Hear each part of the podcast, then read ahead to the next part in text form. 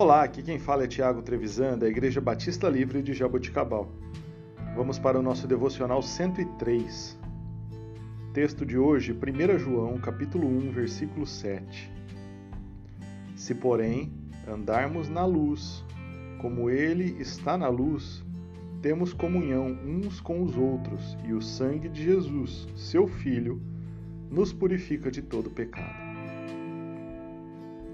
Queridos, existe um enorme contraste entre luz e trevas. Ontem tivemos a experiência de ficarmos algumas horas sem energia onde eu moro. É impressionante como estamos acostumados com as facilidades existentes hoje. E, em segundo lugar, como é ruim estar um lugar, em um lugar onde você não consegue enxergar nada à sua frente sem o auxílio de uma lanterna, uma vela ou uma fonte de luz. A sensação, logo no momento em que a energia voltou e tivemos luz novamente, é indescritível e realmente libertadora aos nossos olhos. A dissipação das trevas por causa de uma lâmpada é impressionante.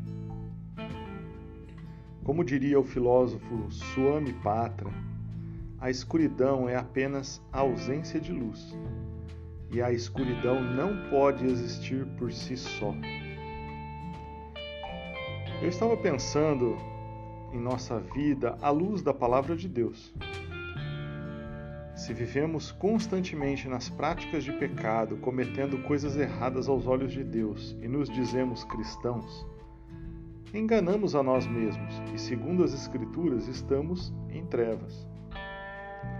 Uma autoavaliação honesta e precisa de nosso estado espiritual exige que vivamos sob a luz de Deus.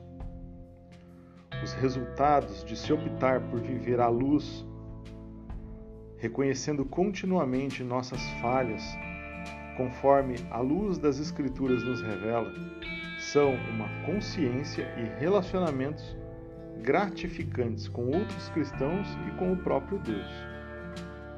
Jesus declarou várias vezes em diversos textos a respeito da luz de Deus. Sobre isso, Jesus disse ser a luz do mundo. Em outra oportunidade, Jesus disse que não se põe uma lâmpada embaixo de um móvel em um lugar, mas em um lugar alto da casa, para que se ilumine o cômodo todo. Em uma outra oportunidade, Jesus disse que deveríamos ser sal e luz e deveríamos iluminar os que estão à nossa volta. Portanto, seja luz, esteja ligado à luz que é Cristo Jesus. E não se esqueça, Jesus é a solução para qualquer caos que estejamos vivendo. Deus abençoe o seu dia.